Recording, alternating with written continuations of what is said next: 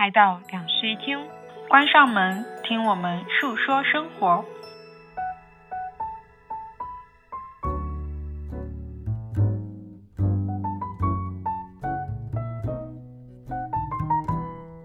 Hello，大家好，欢迎来到新期的两室一厅，我是陈一日，我是 Sunny，好久不见。嗯，啊，Sunny 应该没有好久不见，因为最近开了一档 单口，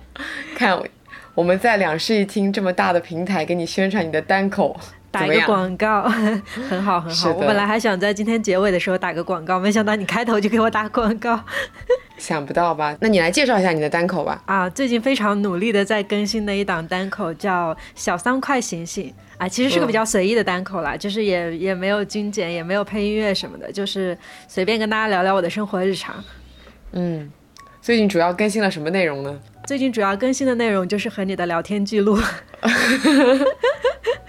就是把我俩的文字聊天记录转化成单口语音版讲述给大家听。对的，其实我也有思考过要不要做一档单口，但我觉得我话说不过来了，就算了。你平时话已经够多了是吗？我觉得我平时话已经够多了，我没有办法再做一个单口来说出。而且我之前不是因为两室一厅原因，就是之前有开过 Flash 嘛，嗯，然后也有隐隐约约的做过。嗯，那么几次单口，我就觉得做单口对我来说其实还挺累的。我还是喜欢跟人聊天，我不喜欢一个人讲话。哦，对，那我还蛮喜欢一个人讲话的。好的，那就祝你的单口播客做得越来越好哈。红红火火。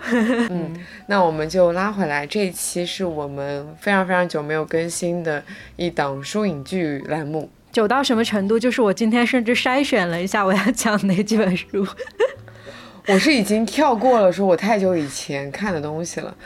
那我们就开始吧。今天主要是先聊几本书，然后可能再快速的聊一下最近看的一些影视剧。嗯嗯，好，那我先开始吧。今天要跟大家聊的第一本书的名字叫做《寻找米兰昆德拉》。其实这本书呢放在我家里已经蛮久了，就是它跟那个《不能承受的生命之轻》那边那一套一直都放在我书架上，但是没有读嘛。嗯。就在七月初的时候，传来了米兰昆德拉逝世的消息。那个时候，我就决定说，我要把《不能承受的生命之轻》再重新拿出来读一遍。所以，我就又把那本书重温了一遍。然后，在看完那本书之后，我突然间发现这一套里面有一本，呃，就不是他本人写的，是别人写的《寻找米兰昆德拉》。于是，我就把这本书拿出来了。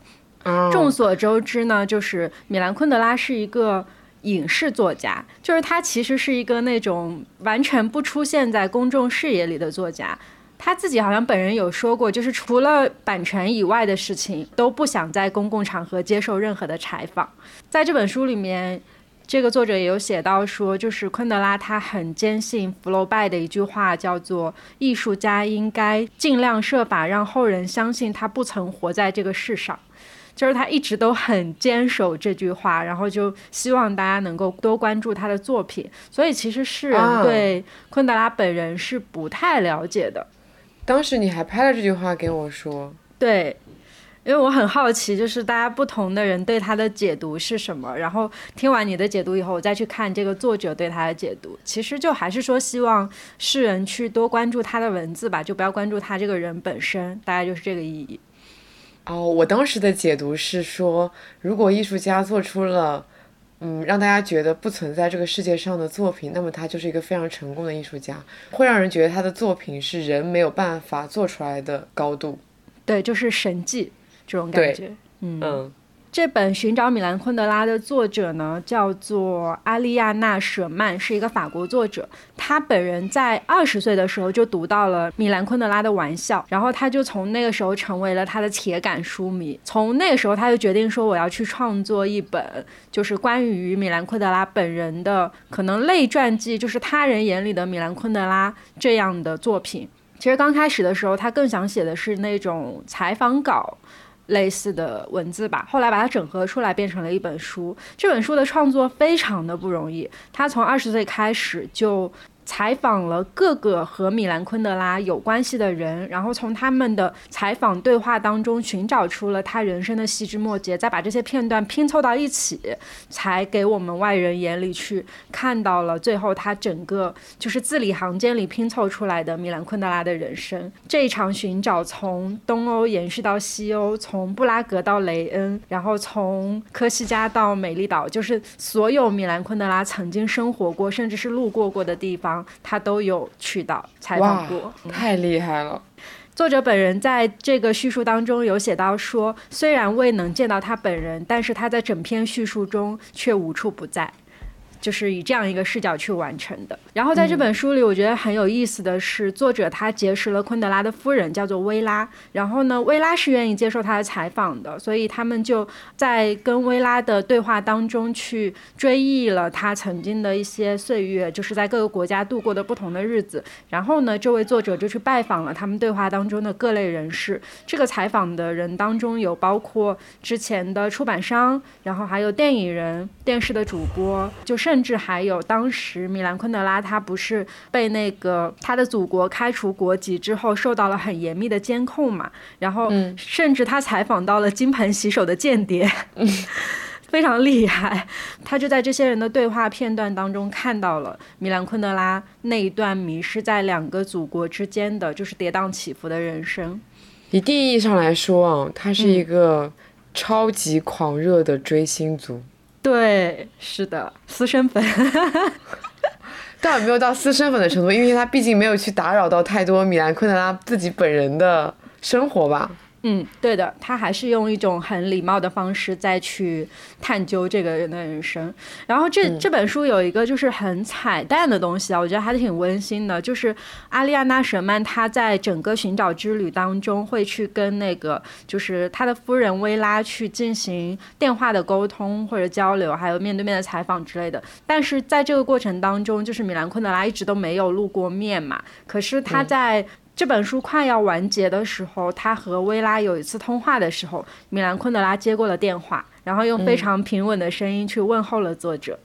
然后作者就在书里说：“他说那种感觉就是宛如一首感伤的歌，就好像是这场寻找，因为这一通电话有了一个非常圆满的结局。”嗯，然后我来讲一讲，就是这本书里让我比较动容的点啊，因为之前。嗯，大家可能在去读就是不能承受的生命之轻或者玩笑啊之类的，他这一部分代表作的时候，会不太了解在这个背后发生的一些历史故事。这个作者其实是把布拉格之春那一段历史在这个里面写的还挺清晰的，就是他交代了一下。呃，米兰昆德拉的创作背景，我觉得在看完这本书以后，你会对不能承受的生命之轻有一些新的了解，就是你会知道他是在什么样的情况下去创作出那本书的，然后他为什么要使用尼采的那些所谓的叫做永恒轮回的哲学方式去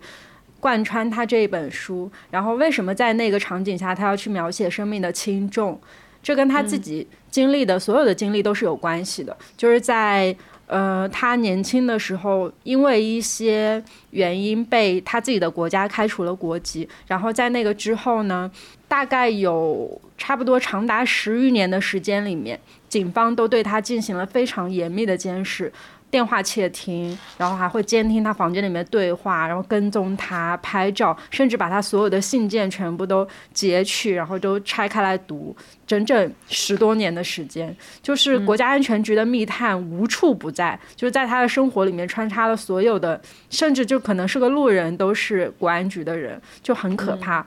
在他终于学到法语，说希望能够用别国的语言去写东西和联系别国，却要。去出版他自己的内容的时候，他的信件都需要使用暗语，不然的话就会被扣下来，然后无法联络。嗯，总之就是一段非常灰暗的历史啊。就是如果说我们不去了解那个作品背后的一个写作背景的话，可能就我觉得可能还没有办法那么好的去知道它的用意到底是什么吧。我在读完这本书之后，就对他的一些创作的用意感受的会更加深刻一点。然后在这本书里面呢，薇拉其实是一个还蛮动人的角色，就是，呃，作为他的妻子，其实世人是不太了解薇拉这个人的。但是我在读完这本书之后，觉得他的妻子特别的可爱。嗯，然后薇拉还在书里面有讲到说。他说：“任何事情都不是人们想象的那样非黑即白，一切都是灰色的。就是他希望说，世人在评判别人之前，应该好好的去了解那个人背后的样子。然后以这句话就送给了我们的作者阿丽安娜·舍曼，就是用一种非常轻松又自在，也不会破坏别人生活的方式去了解了他喜欢的作者，最后留下了这样一本书。其实就给更多的读者去加了一些想象的空间吧。”我自己感觉，在读这本书的时候，也看到了一些，就是当时布拉格之春那个动荡时局背后非常多个体的命运。就他其实已经不只是从别人对话里面去讲出米兰昆德拉这个人了，他其实更多的是在讲说那个时代许多个体流亡啊，或者是被国家抛弃那样的命运，还蛮好看的这本书。而且我想到，他其实比起作家本人的自传，它更多了一层意义，就是它是以以一个较为客观的角度去带我们了解这个人到底是怎么样的一个生平。它里面大部分内容应该都是采访吧？嗯，其实是那种就是采访稿的新闻稿，就是他其实是把他用一些比较客观的语句再次重新去描述了那个故事。嗯。然后我最近读到的比较动容的一本书是坂本龙一新的自传，叫做《我还能看见多少次满月升起》。在去年的有一期呃读书推荐里面，其实我推荐过他自己他写的那本第一本自传，嗯，就是《音乐即自由》。在那一本自传里面，他是回顾了他从幼年时期一直到他五十七岁这样的一个人生，嗯。然后这一本呢，是他回顾了在《音乐集自由》出版之后，一直到他去世之前这段人生里面到底发生了什么故事哦。两本书的调性是非常非常相似的，你就能看到很多他在创作背后自己的那些想法，以及一些比较有趣的花絮这样子。比如说像什么，嗯，他们在欧洲巡演的时候，因为欧洲的那种大巴车是非常非常难租的，因为它那那个大巴车很高级，里面可能会有卫生间啊，可能会有什么各种各种休息室啊等等，就是那种非常高档的大巴车，它只会租给那种也是比较高档的艺人来巡演的时候用。然后那些大巴可能就是会到点下班，所以他有他就有一天好不容易休息了，以为今天这辆大巴会从。这一上一站开到下一站，结果他发现自己在车里面睡了一觉以后，一直停在一个仓库里面，因为那个车坏掉了，但是机械师今天又休息，就是有很多像这样子可能不会在新闻里面去报道的一些有趣的事情，在这本书里面，嗯，然后我觉得，呃，音乐及自由和这本书的比较大的差别是在于。呃，音乐集自由里面，你能看到很多关于坂本龙一是怎么成为坂本龙一的。嗯。就是他回顾了自己是怎么样一步步从一个非常顽皮的小朋友，甚至非常讨厌钢琴，然后到成为作曲家、成为一个音乐家这样的一个人生。然后在这本书里面，他其实已经已经有点像是音乐集自由后半部分的感觉了，因为里面会提到大量的他的创作嘛。我觉得这本书里面比较重要的一个议题，其实是因为在这个过程里面，他确诊了癌症，嗯，然后他也经历了母亲的去世。我觉得这是比较对他来说比较重大的一些事件，所以其实在这本书里面，你能看到他更多的一些，我觉得像算是哲学的思考吧，包括像是时间这个概念是贯彻了这本书从头到尾的。他从这本书的开篇就开始讲时间，然后也说他一直在思考时间是什么样的一种东西。他觉得时间并不是像牛顿说的那样子一个是是那种线性发展的。我觉得是因为，嗯，各种事情的发生，可能有些是社会的新闻，有一些是天灾，有些是人祸，有一些是自己身上的一些变化，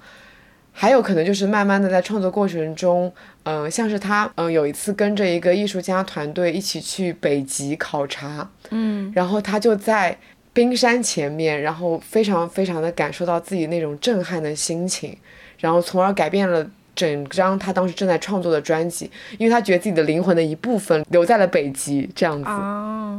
所以我觉得这本书里面有很多他关于时间的哲思，你就能感觉到他还是那一个非常幽默、非常有才华的人，但是他有了更多老年人的智慧。因为这本书是他从回顾了零九年到二零二三年的一个自传嘛，所以他其实后面也有附一个他的年表。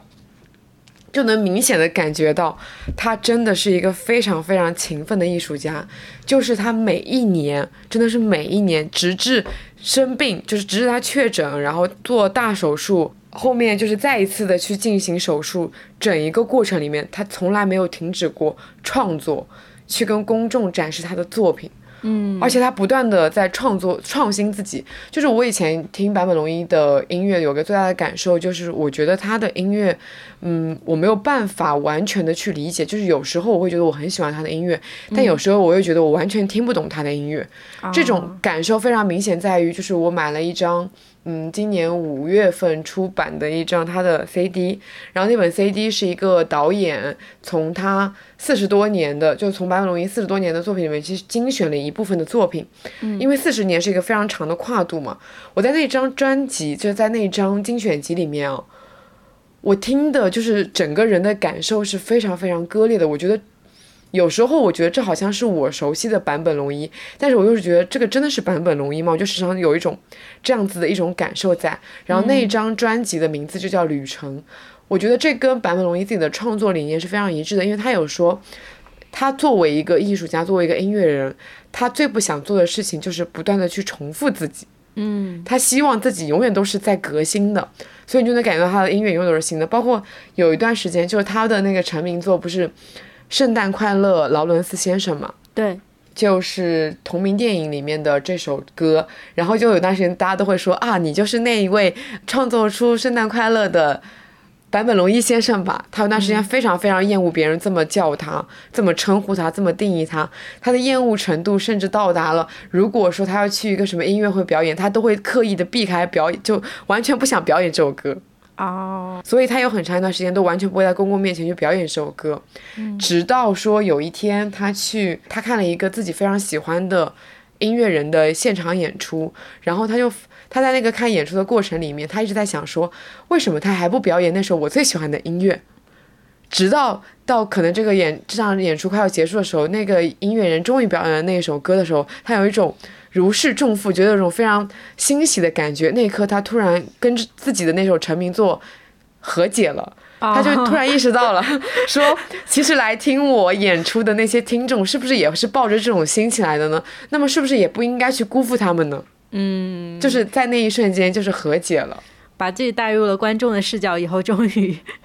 对，是的，因为我刚刚有讲到说他不停的在创作嘛，其实像包括他零九年的时候出了一张自己的个人原创专辑，然后还在欧洲和日本都在举办巡回演出，然后二零一零年的时候他母亲去世了嘛，但他这个时候还跟日本的一个频道在合作一个。就是那种教育类的节目，然后也和大关妙子去合作了专辑。像二零一一年的时候，他不是一直都有在关心像是像九幺幺事件、日本三幺幺大地震这样的一些事件吗？所以他在二零一一年的时候做了非常多跟这种公益项目相关的项目，比如说为了一些什么基金会去表演一些演奏会啊。然后他在二零一二年的时候迎来了他的六十岁。嗯。他这个时候还去办了一些展览，嗯，二零一三年的时候他还去做了一些呃声音的装置作品，二零一四年的那一年就是他确诊了口咽癌的那一年，但是那一年他一直在创作。就是，而且是做不同的类型的创作，比如说像演奏会，比如说像同时去进行钢琴演奏和指挥，还有在做一些装置艺术作品。还有他二零一五年、二零一六年也一直在做一些纪念的活动，然后还给像《荒野猎人》这样非常有名的电影作品去做配乐。嗯。我在前几年的时候刷到过很多他做那种，比如说像三幺幺日本大地震那种灾灾区的儿童的什么音乐活动之类的，应该就是那段时间。嗯，是的，对他一直有非常的关心社会。对的，而且还提出了很多就是和平相关的那种理论和主张吧。嗯嗯，然后在二零一七年的时候，他就又发表了一张原创专辑，就是《异步》。异步还是还有一个电影的，就是那个电影是因为他办了一场，呃，就是现场的装置音乐展，然后在那场电影就是还原了整一个音乐演奏会的一个现场。嗯哇！我当时在电影院看这场音乐会，整个人是感受到一种站立的，我都无法想象说，如果说真的在现场看这场演出的话，到底内心会是什么样的一种心情？嗯呃，我其实想到说，二零一九年的时候，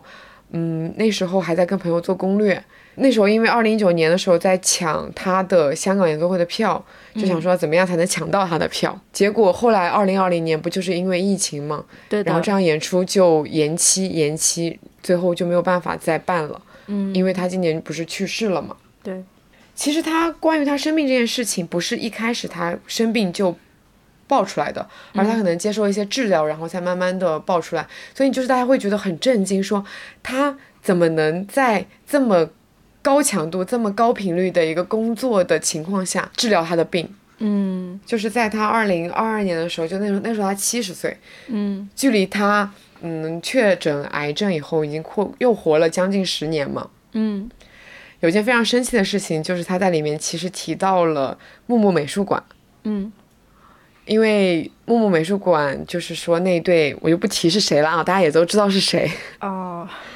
那对夫妻就是去请求他说，让想要把他的那个展览搬到中国来，但是那个展览在中国办的其实没有非常非常的顺利，像是在北京那场，呃，就是有一些关于工人的比较不太好的评论。哦，就是那一场啊。对，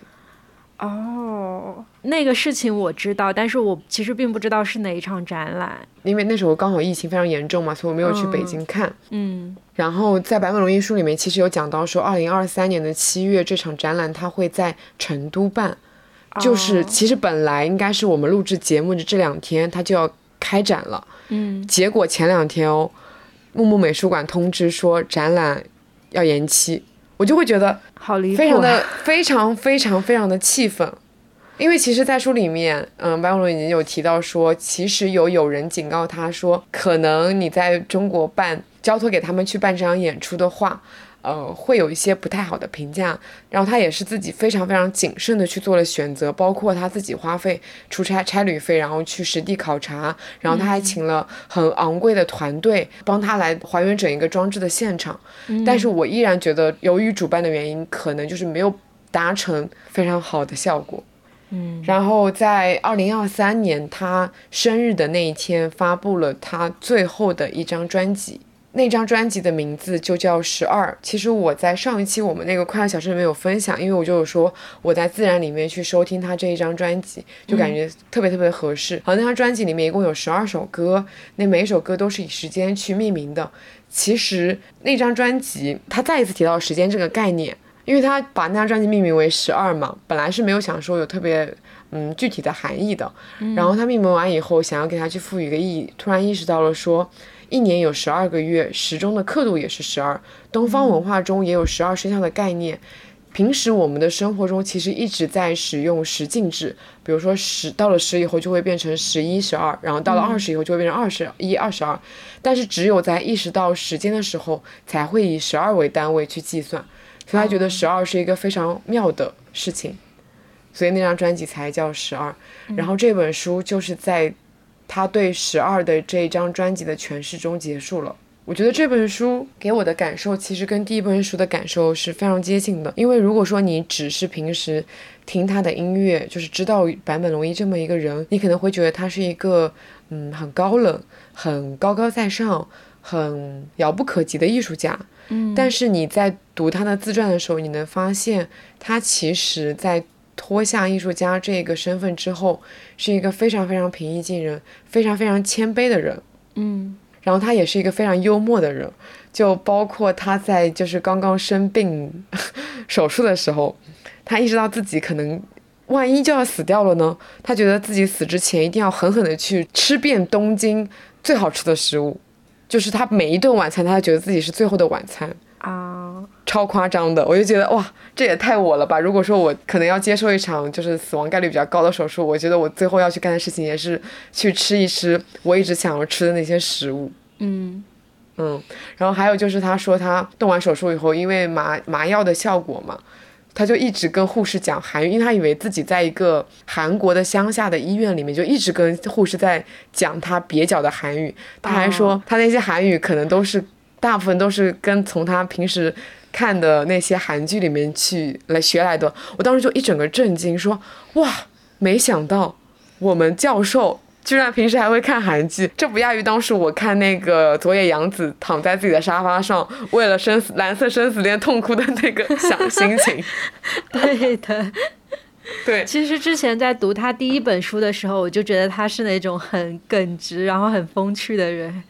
对，是的。然后还有就是很好笑，他还有跟防弹少年团的人就是有合作过，嗯，非常的跨次元。这本书不是叫做“我还能看见多少次满月升起”吗？嗯，这句话其实是选自一部他参与配乐的电影，叫做《遮蔽的天空》。在《遮蔽的天空》的结尾，就是小说的原作者鲍尔斯登场，说出了这段话。我给大家念一遍：因为不知死何时将至，我们仍将生命视为无穷无尽、取之不竭的源泉。然而，一生所遇之事，也许就只发生那么几次。曾经左右过我们人生的童年回忆，浮现在心头的时刻，还能有多少次呢？也许还能有四五次。目睹满月升起的时刻，又还能有多少次呢？或许最多还能有二十次。但人们总是深信，这些机会将无穷无尽。其实我第一次看到我们，我还能看见多少次满月升起的时候，并不是在《遮蔽的天空》这个电影或者书里面的，而是在他有一张专辑。的一首歌里面，那首歌的名字就叫做《满月》嘛，里面用了非常多语言去念了，说我还能看见多少次满满月升起，然后就类似就是以为是无穷无尽，可能只是只有二十次，他用了各种语言，里面包括了中文，然后他就说。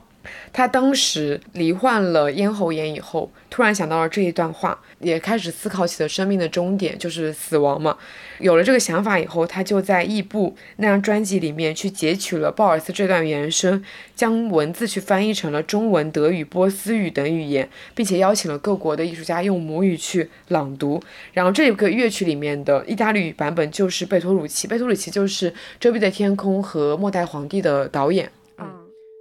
Because we don't know when we will die, we get to think of life as an inexhaustible well. Yet everything happens only a certain number of times, and a very small number, really. How many more times will you remember a certain afternoon of your childhood? Some afternoon that's so deeply a part of your being that you can't even conceive of your life without it. Perhaps four or five times more, perhaps not even that. How many more times will you watch the full moon rise? Perhaps 20. And yet it all seems limitless.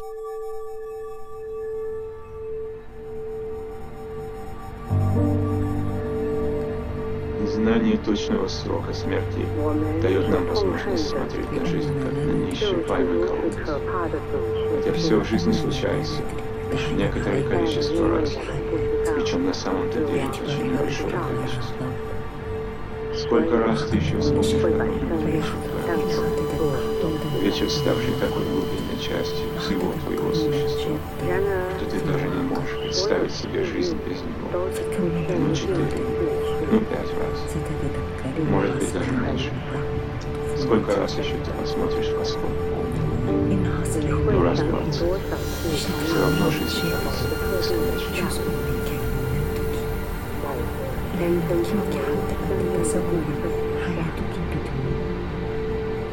如果没有他，你甚至无法想象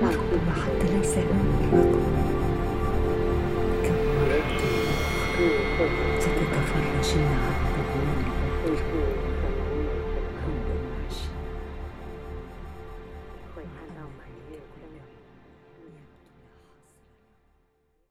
但是在就是贝托鲁奇把他的原声给到他之后，一年以后，贝托鲁奇也离开了人世。就是我觉得在这本书里面，你时常有一种你不知道死亡是什么时候会降临，但它是一个终将会降临的事情。嗯，然后我觉得这本书会让我对死亡有一种更亲密，然后又没有那么惧怕的理解。嗯，然后在这本书的最后。他最后写的一句话是“艺术千秋，人生朝露”，我觉得这句话非常代表了他的一生，就是他的人生可能只活了短暂的七十几年，但是在他死后，他的音乐、他配乐的电影，以及我看到说，呃，他生前喜欢阅读的书籍将会在东京建一个图书馆，然后去会去摆放那些书籍，我就会觉得艺术家是非常伟大的，嗯。他的伟大之处在不在于说他在生前影响多少人，而是在于他的作品是可以一直一直持续的在给人影响的，而且在不同的时间给不同的人以不同的影响。我前阵子在刷一个插画师的那个微博的时候，我有看到他的简介上面写的就是“艺术千秋，人生朝露”。我那时候还不知道这句话出自哪里，但是觉得写的很好，所以就记住了。嗯。嗯，然后我觉得这本书提到的，我自己总结的关键词其实就是和解。其实，在上一本书里面也有提到一些和解，比如说像我们那一期那个标题引用的，不就是说年轻可不见得是什么好事嘛？嗯，那句话其实是和解在于他跟他的组合 YMO 年轻的时候因为音乐理念不合，然后就是。嗯，解散的不是很愉快，但是在大家都比较成熟了以后，然后重新再演奏，可以重新再去看待他们的关系了，与曾经事业上的伙伴和解。嗯，然后他也在这本书里面，就是嗯，跟他曾经的一个伴侣也是非常非常厉害的一个音乐人，叫做大冠妙子。然后他这本书里面。也和解了。他说他终于可以坦诚说他曾经跟大高妙子有过一段关系。还有刚刚提到说跟自己的成名作和解，嗯，还蛮推荐大家去看一看这本书，然后去听一听他的音乐的。在讲的过程当中，已经把它加入了我当当的购物车。读这本书其实有一种感受，就是你在跟一个有非常丰富的经验的人聊聊。前两天我不是还有跟你说，我好像我很喜欢跟比我年长的，然后有一定经验的人，然后现在也有一定成绩的人聊聊。我很喜欢去他听他们聊他们的人生故事，然后你会从他们的人生故事里面感受到一些嗯对抗内耗的方式。你就会觉得，因为他们比你年长那么多，然后你你会你好像会觉得他们的成功好像那么顺利，可是再从他们的故事里面，你就能感觉到，哦，原来他们其实也不是这么一蹴而就的，有非常多的不顺利，可是到了一定年纪，这件这件事情都会和解。对，当时你在跟我讲这个话的时候，我正在读《寻找米兰昆德拉》，所以我也得到了同样的感受，就疯狂的赞同你。然后其实那个时候我就是受到了一些关于昆德拉的人生的启示，然后自己也感觉说。好像在年轻的时候没有必要如此内耗。对，嗯，所以其实读一些名人的自传是一种跟内耗和解的方式。对的。好，下一本书我要介绍的是上野千鹤子的《女性主义四十年》。这个是一本其实最近才应该是今年才刚刚出来的新书，但实际上它里面的这些内容是很早之前的了。这本书是一个由上野千鹤子的演讲稿。集结而成的一个时局发言集，它按照时间的顺序收录了上野千鹤子从二十世纪八十年代一直到二十一世纪零零年代之后。就是这个中间漫长的四十年间，上野千鹤子公开发表的关于女性主义的演讲稿，然后这些演讲稿呢，还带了非常明显的那种呃时代评论的色彩，就是他经常会去引用一些当时日本正在发生的时代浪潮的一些事情，然后根据这些事情去发表一些他对女性主义的演讲。嗯，这本书的开端呢，其实是从一个叫做美林争论的事件开始的，当时在。一九八七年的时候，日本有一个当红的女歌手陈美玲，那个时候呢，就是被送上了舆论的风口浪尖。那个时候，日本就围绕职场女性是否可以带孩子上班这件事情展开了一场非常大的讨论，然后大家就把它叫做是美玲争论，因为是由这个歌手提出来的。那个时候的民众有很多人认为说带孩子上班这件事情是给职场添麻烦，但有一些人也会坚守说女性也有上班的权利。可是更多人，包括一部分女性和所有的男性，在那个时候都认为说女性应该放弃工作，回归家庭。其实就有一点点像前十几年的中国吧，我觉得那种舆论场。然后那个时候就是一时间。非常众说纷纭嘛，就很多女性主义者这个时候就站出来了。那也是从那个时候开始，嗯，上野千鹤子终于展开了，就是她在日本境内的那种演讲。就是她以前经常是以写文章的方式去发表一些内容，但是那个时候她终于说站出来，我要去为陈美玲辩护。于是她就公开发表了多篇的辩护的演讲稿，然后还为跟陈美玲处境相同的很多职场女性去发声。她就是在那个时候非常无畏无惧地站了出来，向所有的公众坦言说：“我就是一个女性主义者，我有担当，有责任，我共情他们，我怜悯他们，所以我要为他们发声。”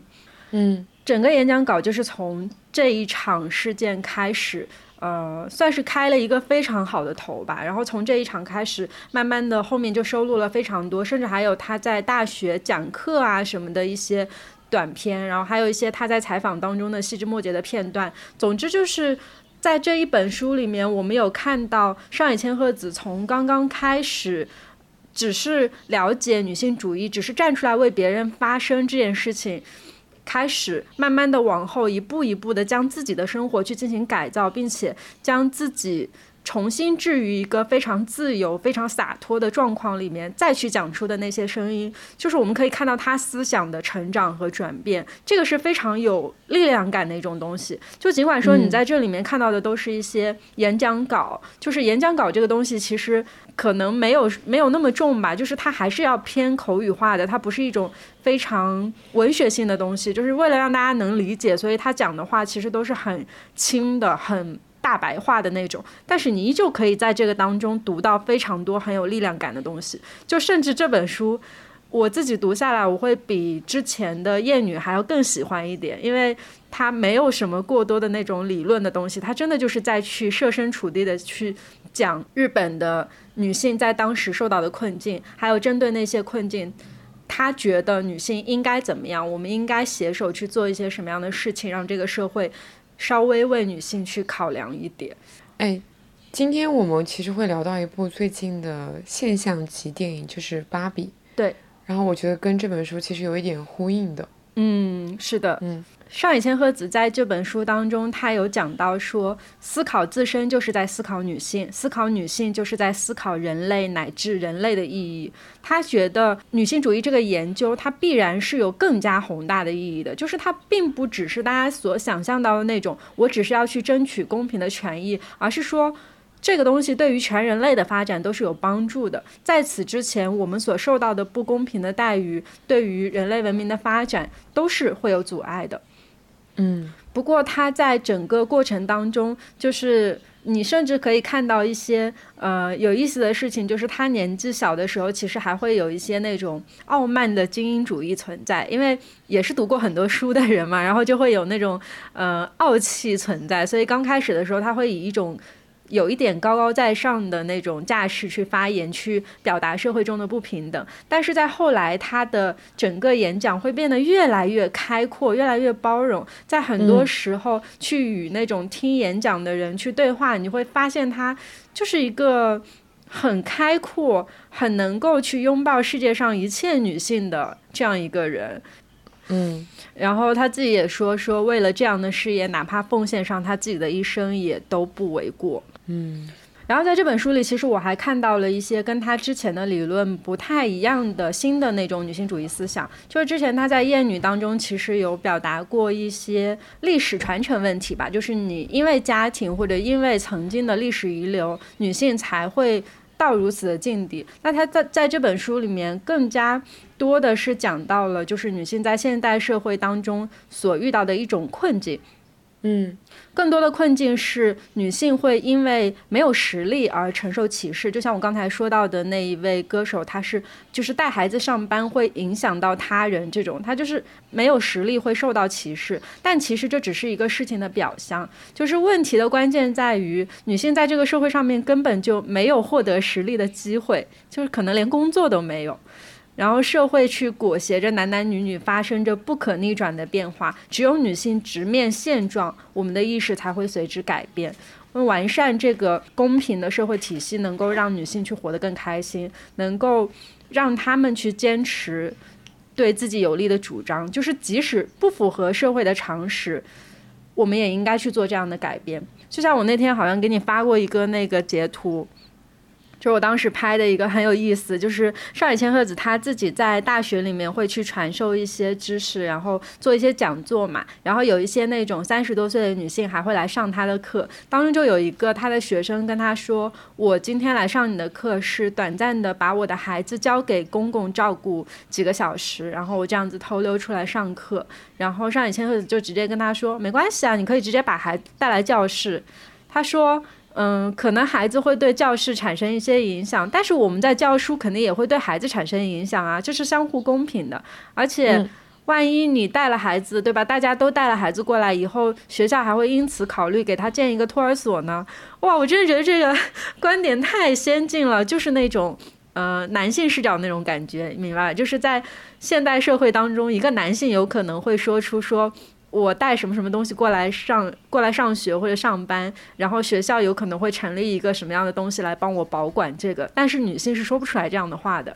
嗯嗯，所以我第一次在这个里面感受到，就是这种力量，就是它可以把一个社会平权和一个那种。不符合社会常识的东西都非常自然舒适的以他的方式讲出来，可能都能够成为现实。这个是女性主义带给我的那种很深的触动。就是在我们生活当中，经常还会有许多时刻，我会觉得不可能，就是这个社会不会为我让路的。但是在他的思想里，就是如果我们大家拧成一团的话，最终我们一定会得到我们该应有的那些权利。哎，其实我有一直在思考一个问题啊，嗯，就是我们现在所接受的女性主义这件事情，它是嗯一点一点形成的，它不是说像语文、像数学这样子，它会放到课堂上面去告诉你它的基本规则是什么，它的底层逻辑是什么，然后你要从最基础的一点点往上学。我们现在是从四面八方，以各种媒介，比如说书籍、影像、自媒体等等。像也播客有一种形式嘛，嗯，这种各种样各样的方式，去吸收到女性主义的部分知识，嗯，对，所以其实我觉得，嗯，我没有办法说，没有办法去肯定我自己是一个非常极端的女性主义者，因为我觉得我是没有那么的。完全的了解这件事情的，嗯，我现在我仍然是属于一个非常基础的入门的学习者的姿态，在学习女性主义这件事情，因为女性主义这件事情，它我们的前辈他做了非常非常多年，嗯，然后现在给我们展现的可能只是冰山一角，任何一种主义它都在随随着时代的发展而发展的，嗯，对，所以其实我会觉得，嗯，不要做一个非常激进的所谓的女性主义。而是要去不断的去学习，去看更多的，就是要以更开阔的这种思维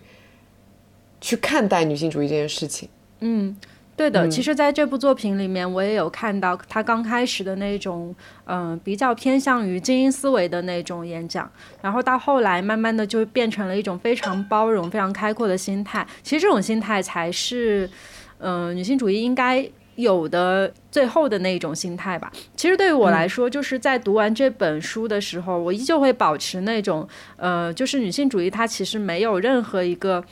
门槛，也不分等级，就是这件事情其实它不是一个怎么说呢，就是会有衡量标准的事儿，它其实就是一个生活当中常见的，我们大家需要去维护自己的一个权益。而只是说，因为这个权益在原来的社会当中从来都没有被人提起来过，所以大家会觉得这是一个天大的事儿。但其实不是的，它就是稀疏平常的，发生在任何一个我们周围可窥见的，或者是偶尔会让你觉得不舒服的事件当中，任何一个都会存在。我觉得，如果说你没有办法一下子认识女性主义是怎么回事的时候，你应该先去试着认识认识你自己，对，去直观的告诉自己，我现在的感受是如何，我是不舒服的，我为什么不舒服？嗯，我想提两个小小的彩蛋吧，就是因为讲到女性主义这件事儿嘛，嗯，我想提的其实是一个女性的力量，是有一天我去一家上海的 bistro 喝酒，嗯，他们家的酒单让我有一个非常动容的事情。就是因为他们的酒单里面有一句话，讲的是说，他那句话是说，嗯，在一个大部分为男性的行业里，呃，我们选择展现女性的力量，选酒方面特别选用了女性酿酒、女性酒庄庄主或女进口商的葡萄酒，希望您能喜欢我们耳目一新的选择。我当时看到这段话，觉得哇，真好，就是它是一件非常小的事情，但是有人在做出努力。然后包括像我之前，像我上次跟你分享的，我在看一本，呃，日本的美食书，嗯，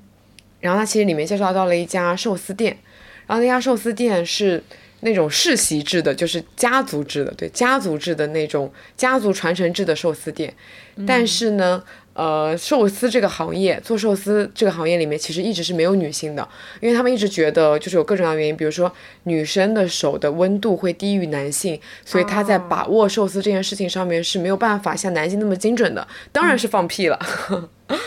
但是在就是这家寿司店里面，那个女师傅，她就经过自己的不断的努力，终于继承了自己的家业，嗯，然后在。这个一般，这个一般，他这本美食书的结构其实是介绍一家店，然后介绍这个东西是怎么做的。嗯，但是在这一页里面有特别写一句话，就是说，如果之前从未有过女寿司师傅，大家又怎么知道女性不能做寿司呢？嗯，我会觉得就是大家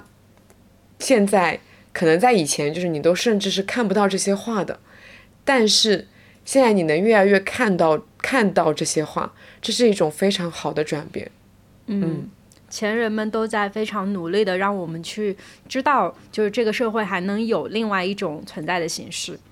对，是的，嗯，这本书就是我比较推荐它的原因是，它没有太多那种非常学术的话语，当然它会有一些理论性的东西，然后再去讲。再去针对社会时事去做分析、做倡导这样子，但是它的整体的那种文字表述都是很平实、很流畅的，就是没有一点点阅读的障碍，非常的浅显易懂，所以我真的很推荐这本书。它整个按照年代排序的这个演讲稿，你不仅可以看到上野千鹤子对于自己这一部分学习的成长和转变，同时他也在慢慢的从个体的那种女性的。身上发生的事情，去窥见到整个社会。女性的现状，就是它是越来越大的。你越来越能够看到，就是在日本那么多女性主义者的坚守和他们的勇敢之下，我们就可以看到他们整个社会的发展，整个社会的走向，真的是四十年来就是各种不同阶段他们所努力的目标和成果，甚至当中还会有一些发展和一些倒退的时刻。真的是对于我们现在这个社会，就至少是中国现在的境界，是一部很有启发意义的作品。嗯，呃，我下面要给大家介绍的一本书是一本短篇小说集，叫做《如雪如山》。嗯，它的作者叫张天翼，我很喜欢他自己的在扉页的个人介绍，说的是张天翼，自由职业者，写小说的手艺人，喜欢郁金香、海岛丈夫、游泳、知识、恐怖片，膝下无猫，养了一棵桂花树。我当时觉得哇，这个作者应该很可爱。膝下无猫，对，膝下无猫应该很遗憾吧？想养一只猫吧，才敢这么写吧？嗯，他搞不好也猫毛过敏，有可能哦。嗯，就觉得很可爱。但是这本书读起来的感受却没有那么可爱哦。嗯，这本书里面有七个短篇小说，呃，它的主角名字应该都有跟 Lily 相关的，比如说叫丽丽或者叫黎丽。就是都是莉莉的这个变音，嗯，Lily 就是百合的那个 Lily，嗯，对，这是一个暗线，一个明线，就是说它在每一个故事里面，它是按照有一点像年龄层一样的莉莉越来越大，越来越大，进入不一样的阶段。比如说一开始的时候是刚上大学的莉莉，然后再到个未婚青年莉莉，她要经历什么样的事情，然后再到步入婚姻以后，再到老年丧子。就是各种年代的莉莉有一个特点，就是这里面的每一个莉莉都是女性。然后它里面就有一段话说：“我亲爱的读者，你一定也认识一个张丽或王丽，你也一定遇到过他们，在医院中怀抱婴儿，正为产后抑郁症所苦的她跟你擦肩而过。”在微博热帖里，你读过她惨死于未婚夫之手的报道。她是住在你家隔壁的早熟小姑娘，也是春运火车站上坐在你对面的田径女女学生。所有女人身上都暗藏一块相同的拼图，她们悲喜、隐秘的痛苦与爱憎如此迥异，又彼此相同。她们都是莉莉，也都是我。这些百合花长在荆棘丛中，长在泉水旁，雪不能将之淹没。山也不能将之压倒。这是他写在后记里面的一段话，也是这本书他最最想表达的一件事情。这里面其实大部分的莉莉都是嗯受害者，比如说像第一个故事里面的女大学生丽丽，她那个故事其实发生有点早，是那种绿皮火车时代。嗯，因为那时候可能一票难求，所以她就好不容易搞到了一张站票。准确来说，他有一张站票，但他如果要一路站回去的话，人就会废掉，所以他就拜托了一个女同学。然后那女同学下车以后，那他就可以坐在这女同学原本的那个位置上，然后再回家。但是在这一个拥挤的春运的火车上，他遇见了形形色色的人，也经历了形形色色的事情，甚至。就他以为就是那个乘务员对他有好感，但其实乘务员只是想要通过自己的职务之便来趁机的对他性骚扰，他就在这样场春运中完成了一个一场成长。然后像第二个故事里面，他又提到了关于女性出潮这件事情。然后那个丽丽她一直以为女性出潮这件事情是她跟她妈妈之间一个嗯秘而不宣的事情，因为她有一个非常糟糕的爸爸。然后她现在妈妈嫁给了一个很好的继父，可她依然觉得这是一个非常羞耻的事情。嗯，她就在讲关于出潮这件性羞耻。然后后面还有提到关于产后抑郁这件事情，其实这些都是非常非常。女性共鸣的事情，就像我们之前其实有聊过，说女性一生中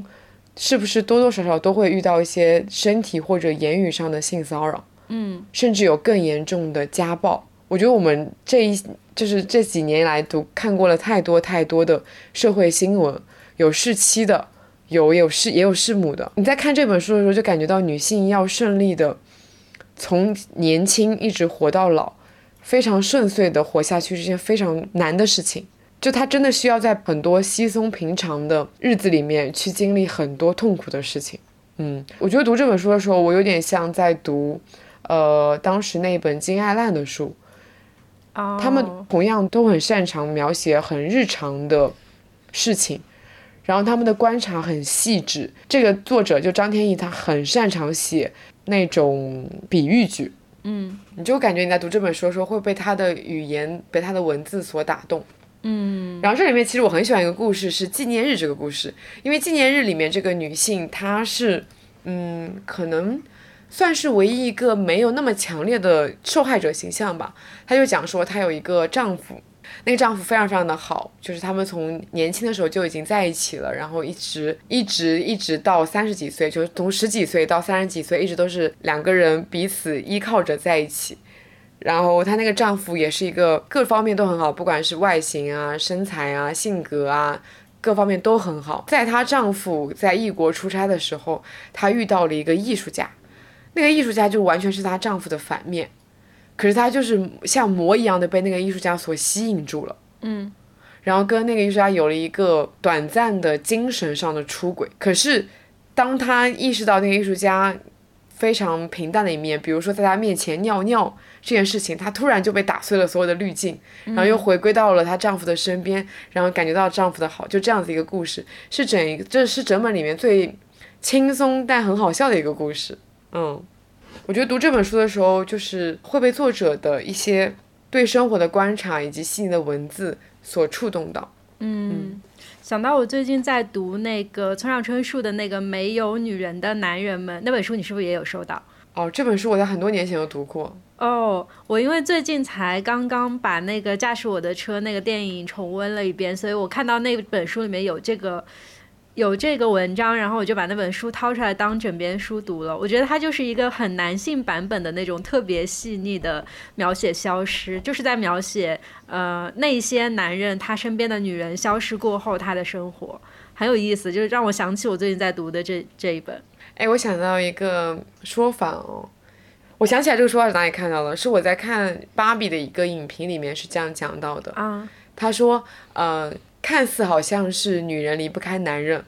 但其实真正是男人离不开女人，因为在原本那个芭比的世界里面，男生只是配角，非常配的配角。对，他可以被甩到一边，然后闺蜜夜的时候，男人就没有任何的事情做。但是当芭比 land 变成了 canden 的时候，嗯，就会发现男人们不管怎么样都需要女人。对，嗯，我觉得跟这个没有男人、没有女人的男人们的内核是一致的。如出一辙，真的。对，其实他是想要说明男人真的离不开女人。如果男人没有离开了女人，他就会发现自己什么都没有办法被证明。嗯，男人需要女人去证明自己是怎么样的一个男人，但是女人不需要任何人去证明自己是怎么样一个女人。嗯，还蛮有意思的。说起来，我前两天还听了那个，就是库索去上了跳岛的一个播客，然后就聊关于村上春树，还聊一个很有意思的想法，就是因为很多小时候，比如说我我跟库索一样，我们都是十四五岁的时候就已经接触到了村上春树，那时候就会被他给震撼到，觉得哇，怎么会有写出这样作品的作家？然后还会一边怕被爸妈爸妈发现的去读他的书，因为他书里面很多性描写嘛，甚至把它当成性启蒙读物去读它。可是当我们长大以后，再去读村上春树，你会发现他其实有一点性冷淡。他看似写了很多的性描写，但好像那些性描写都是为了例行公事。对，长大真好啊！嗯长大能够 get 到很多文字当中的潜台词。对，是的。以上就是我们最近读的一比较印象深刻的书的环节。然后下面我们就会聊一下最近印象比较深刻的影视剧。嗯，那第一部肯定是最近非常非常大热的《芭比》，引起了哦，最近有小宇宙首页有很多播客去专题讨论《芭比》这部电影。对的，我已经听了有不下三档播客去专题讨论了，大家都讲得很深。我都没有听哎，哦，这样子，嗯，还蛮好奇大家都在聊这部电影聊什么的。我先讲一下我的情况啊，是这样，因为我先看的，我再让你去看。嗯，我呢是本来就打算看这部电影，然后那时候我刚好去苏州，我的男生朋友就问我说要不要一起去看芭比，所以是他主张要去看芭比，然后买了票邀请我一起去看。作为一个女性，我在看芭比的过程中，我全程是没有任何理解上的障碍的，我觉得一切都是这么的顺其自然。嗯，然后我的男性朋友在走出电影院的时候，他带着一些困惑的表情问我说：“他就他自己非常的有点纠结，他不知道自己应该站在什么样的视角去。我说：“哦，原来男生还会纠结自己要站在什么样的视角去看这部电影，因为我们女性肯定不会想这个问题了。但是作为一个有一定思想的男性，他肯定不会站在纯男性的视角，他就可能会纠结说，我是应该站在芭比的角度去，还应该站在我是一个男性的角度去看这部电影。所以他就说他应该会去二刷一下。哦，然后我看完之后，我就给你安利嘛。我跟你说，我其实并不觉得它是一个非常非常精彩、有多么有多么绝的一部电影。嗯，但是它非常的棒，它棒在于它就是我们之前从来没有有过一部这么直白的去告诉女性，让女性觉醒。对它我觉得它很像是一个有教育意义的电片子，就是算算它教育片嘛。它甚至都没有讲说我要隐晦的去告诉你，我就想要把所有的事情都用台词的方式来告诉你说你应该要怎么样。你作为女性，你不要再懵懂，你不要再盲目下去了。你看过这部电影以后，你就应该觉醒过来，你自己之前做的什么事情是错的，你应该正确是怎么样的。对，我觉得他这部电影的意义就是在于此。嗯，然后就给你安利了。然后我看的整个过程里面是有被精彩到，就是我真的有很多个片段都是拍案叫绝的那种。比如说呢？比如说我印象最深的那个就是让我来教教你。啊，我在看那一段的时候，真的在电影院整个乐到就是已经没有办法直起腰了。对，哇，那一句真 真的太好笑了。我看到那一段非常绝的原因是因为它里面提到了教父，嗯啊，教父就是那种，因为他常年出现在经典电影的排行榜里面。对，而且。教父就是通常来说，大家给他冠上的名头都是男性必看的电影，对对，然后我在看完《教父一》以后，因为它有一二三部嘛，我在看完《教父一》以后，我整个大震撼。我说啊，这个电影到底在干嘛？我对《教父》的印象就是，我不否认它是一部非常棒的黑帮电影，就是我其实至今为止都觉得它的剧情是精彩的，但是以一个女性的视角来看这部电影，真的有很多让我非常不适的地方。讲道理哦，我甚至都不觉得它的第一部的剧情是精彩的，哦，我一度昏昏欲睡。这样吗？嗯，还有那句话，我觉得太懂我们女人了。然后其实我整部电影里面，呃，印象最深刻的一句台词就是当 Ken 他去现去那个现实生活中里面问各种现实生活中说我是男人，我现在可以在这边工作吗？哦哦，找工作那一段哦，我知道了，我知道你要说什么了，就是我是男的，这还不够吗？那个，对我是男的，这还不够需要有？MBA 学位。然后看就说，看来你们的父权制贯彻的也没有那么彻底嘛。然后那个男的说很彻底，只不过更隐蔽了。哦，救命啊！哇，太拍案叫绝了。我真的笑死了，这整场。是的，所以我就说他没有任何的任何的隐晦，他就是真的非常直白的告诉你说，父权制它就非常充斥在我们的生活里面，对，男人就是这么的盲目且自信。是的，而且嗯在这部电影里，我有很多那种就是。嗯，有一点感动的那种时刻，就是其实说到里面，其实还挺平常的。是我第一次被感动到，是那个芭比在那个长椅上面夸赞，就是旁边看书的那个老奶奶说“你真美”的时候，我就有一点点眼角湿润的感觉。哦，嗯那一段剧情啊，其实我看采访说一度会一度是要被删掉的，但是导演坚持保留了那一段。哦，对，然后后面还有就是他在现实世界遭遇到那种就是陌生人的凝视的时候，他说他感到害怕，但是不知道在害怕什么的时候，我就心里一酸。然后还有最后他挥手跟所有人告别啊，什么这些，其实都还蛮感动的。这部电影总的来说就是欢笑跟泪水交织的那种，很成功的一部商业片。嗯，其实让我想到了我和鬼，关于我和鬼变成了家人这件事。嗯它也是一部非常成功的商业片，而且它是，就是你我们看那种预告片都会觉得，哦，它好像是一个直男被掰弯、被 gay 掰弯的一个故事，但其实整部电影完全不是，它就是讲述了一个超级超级无敌超级讨厌就是恐同的一个直男，突然被一个死 gay 缠上了以后，怎么样一步步去正确认识少数群体这样的一个电影，嗯。然后他也把同时把利益和商业和喜剧还有恐怖元素完美的结合在了一起。我当时在电影院看到的时候，也真的是，就而且我当时是在香港文化中心看的嘛，一千个人跟你一起看，大家看到所有东西，就是看到搞笑的地方的时候，那些笑声甚至盖过了电影的台词。哦，然后再看到精彩的地方的时候，大家就真的是鼓掌拍，就是全体鼓掌，所以整个观影的氛围非常的好。嗯嗯，希望可以我我觉得早日上到互联网上。对，大家一定要看。然后我想到《芭比》这部电影呢，我们女的还是太仁慈了，因为它结尾处理的太温柔了，啊，真的太温和了。太温和了。我甚至不懂，看完这个结局以后，男的为什么要破防？破防的那一波人应该都不会去看吧？我都怀疑他们是没有看过电影，然后就破防了。对呀、只是看到了一些里面的台词，就觉得啊要破防了。只是看到了，我觉得有点像是，因为前段子不是很流行说，呃，表演油腻男嘛，就是那个女生表演油腻男一些段子，我觉得就像是油腻男看到了别人在表演油腻男的段子而破防这样一件事情。电影只不过是真实的展现了现实生活中的男性是怎么样的，然后就因此而破防了。就是这部电影的精彩已经不只是精彩它本身了，就是现实更加精彩一点。对，就是男的没有办法面对自己真实的样貌。嗯，可是你要正确的认识自己，你才能去修正呀。你连都没有办法直面自己的样子的话，你要怎么样去修正呢？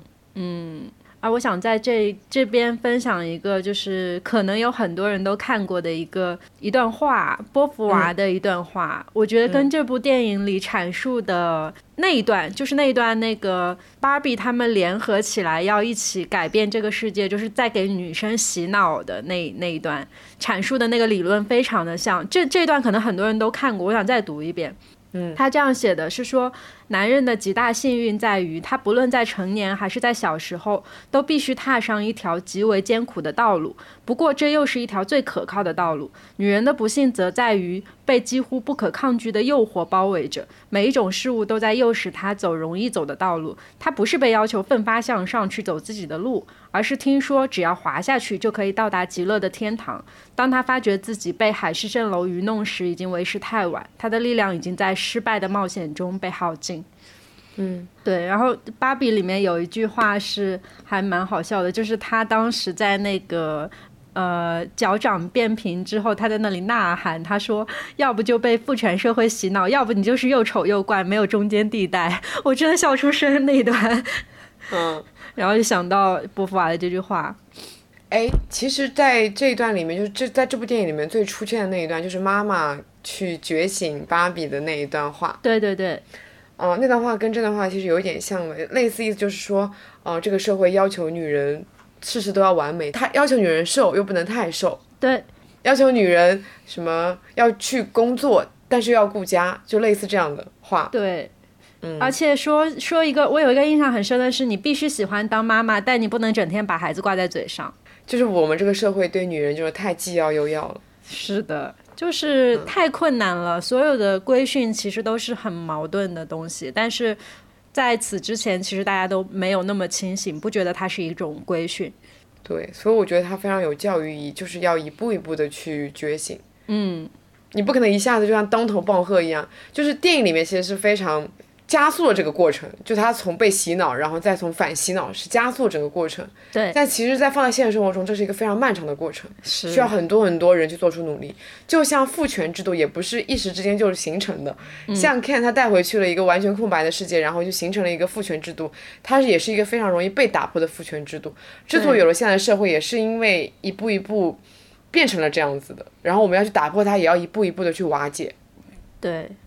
就像我刚才提到的那一本《女性主义四十年》一样，就是日本其实时至今日，大家都还在为这件事情做抗争，整整四十年过去了，社会也依旧只是变好了一点点而已。嗯嗯，哎，说一个彩蛋，就是这里面的男主角不是 Gosling 吗？啊、然后我是因为前两天刚刚回顾了他二十几岁演的《Notebook》，哦，那演笔记本，哇！然后再加上我本人非常非常爱《La La Land》里面的 Gosling，嗯，我就觉得他真不错。但是当时这个选角出来的时候，真的被很多人骂哎。对，但我觉得他完美的诠释了这个角色，是的，都再也想不到比谁更适合他演这个角色了。嗯，不得不说，在《Notebook》里面他真的好帅，就是太帅了。然后我前段日子还回顾了那个大河恋嘛，里面也是二十岁的那个、那个谁布拉德叫做布拉，德对对对对对对，嗯、我还回顾了一下一九九二年的布拉德皮特演的大河恋，你就能感觉说哇，那些男演员在二十几岁的时候真的好帅，真的好帅。对啊，你有看过布拉德皮特跟汤姆克鲁斯演的吸血鬼夜访吸血鬼吗？哦，我应该是看过的，但印象不深了。在我知道夜访吸血鬼的男主角是汤姆克鲁斯的时候，我一整个大震撼，因为汤姆后来汤姆克鲁斯给我们出现在荧幕上的形象都是硬汉，碟中谍、哦，我最近还去电影院看了《碟中谍七》呢，就他一直都是那种硬汉形象，身材保持管理非常的好，然后肌肉超级多，然后又在天上飞来飞去啊之类的。你难以想象，在夜访吸血鬼里，他们是一个这么阴柔的一个角色，太漂对亮了的。，而且那个妆嗯其实画的还蛮不像他的，所以我当时就知道是他的时候，我很震惊。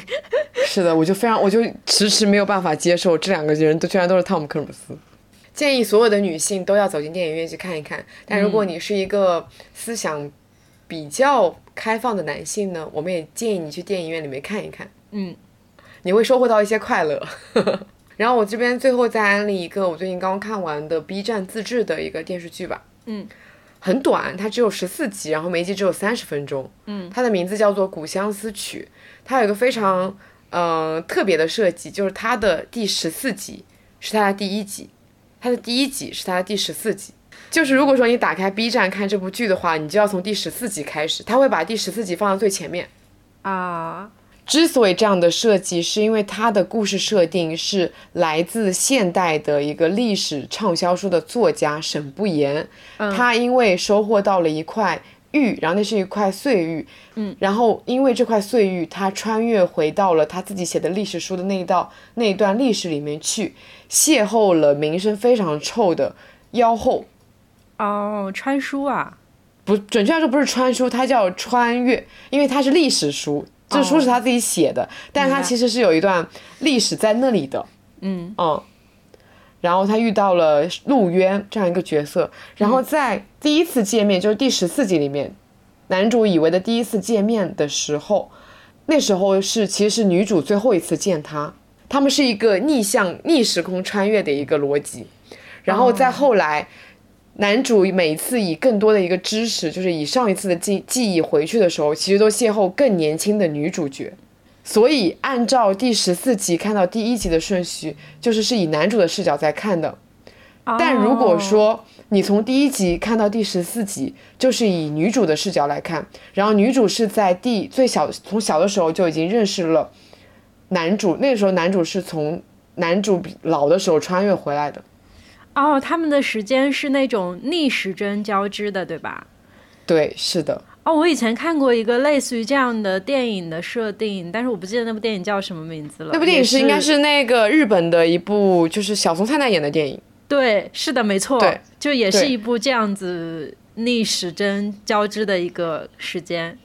嗯，然后那部可能更纯爱一点，这部里面它会穿插着一些历史相关的，因为它其实本来的设定是说这个妖后她迷惑了皇上，然后就是有至高的权力，他其实就是这个作者他穿回去就是为了看真真真正的历史怎么样的，帮这个妖后去证言，然后他们中间也发生了一些爱情故事，他们就没有办法相守。哦。对，然后在我看完，在我以男主的视角看完了整一部电视剧以后，然后它有一个特别篇，那个特别篇就是剪辑了女主视角的故事是怎么样的。哇哇，所以我很推荐大家去看一看。它其实可能没有那么的完美，但是它真的拍的非常的好。嗯，女主角太会演了，就是就是你能看到女主角就在在我们第一集我们还什么都不知道的情况下哦，你看那个女主角的眼神。她就是满含着爱意，但她又什么都不能跟男主说，因为她不能直接就告诉男主说这是我们最后一次见面。他们第一次见面的时候，他就只能当做陌生人，然后那个男主什么都不知道，男主甚至还没有开始爱她，但是女主已经爱了他一辈子了，然后就是想要完成他们最后一次见面的遗愿，但是男主觉得莫名其妙，你到底在干什么？哇，嗯嗯，就这样一个故事。结束录制我就立刻去看，很 对。啊，我最后我最后来给大家那个推荐一下我最近在看的恋综，但我不具体展开讲了。就是《怦然心动二十岁》的第三季，我在我自己的单口里面有讲一期那个安利期，就安利这个，大家如果感兴趣的话可以去听一下。这个是我近几年看过最好看的恋综。我跟你讲，在跟你跟我安利之前哦，嗯，我有一个朋友，我跟那天跟他见面嘛，我们俩都是 ENFP，然后 ENFP 就是永远话题不断，然后他。可能我们那天有一半的聊天时间，他都在给我安利我从来没有看过的这部恋综。他说他每天看到凌晨三四点，因为他不是从第一集开始追的，他就是一下子就是前面已经更新了，所以他就忍不住每天就是看到凌晨三四点。然后他其实我在看这部恋综之前，我已经知道了有哪些人设了。哦，反正我很磕的那一堆是要到后面。半部分才出现的，就目前你现在看到应该还是枫叶 CP，可以慢慢往后看，就是整整个它的这个转折和他们的那种成长，真的还蛮明显的。就是这一部恋综，它是一个很不工业糖精的一个东西，它非常的自然，就是很真实，很很不剧本感。哇，我太喜欢了，就是这种年轻人那种很热烈、自由又松弛的状态。天哪，我觉得比成熟的人好磕多了。嗯，然后我昨天去在你的安利下打开了第一期的纯享版，嗯，我的一个感想是，终于有较为普通人的恋综出现了。因为我以前看恋综感觉就是每一个人都必须事业有成，然后学历非常的优秀，但是我发现在这个恋综里面，大家的学历都是我这种学历。对的，对的，有一个还是我的学弟。是的，嗯，太有代入感了，就是那种普通人的大学生的恋爱。对的，反正现在大家可以去看一下，年轻人的恋爱真的会比更加成熟的人好磕一点。哦，大家都比较直白，直来直往是吗？对的，而且没有那么多顾忌。因为我在看很多成熟的恋综里面，我觉得为什么他们工业糖精，就因为他们老是有很多很理性的思想，然后一直会觉得会影响自己的现实生活什么的。但是年轻人就是我喜欢你，就是我喜欢你，我不想多说任何的话，我现在就是喜欢你。多好啊！我懂了，我懂了。好的，我会继续往下看的。好好，那我们这一期的播客就到这儿了。我们下周会更新吗？嗯，大家猜猜看。我怎么有一些心虚呢？在这。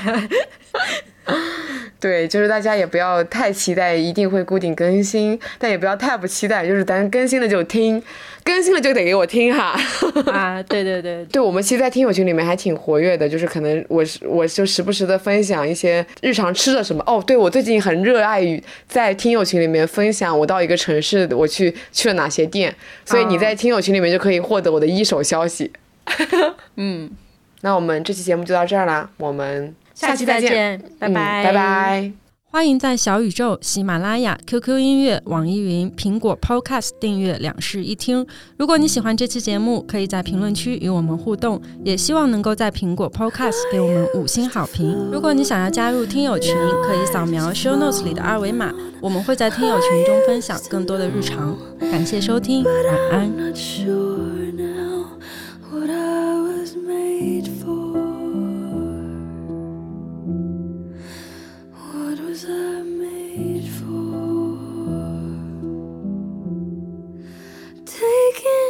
Drive, I was an ideal, looked so alive. Turns out I'm not real, just something you paid for. What was I made for? Hmm. Cause I,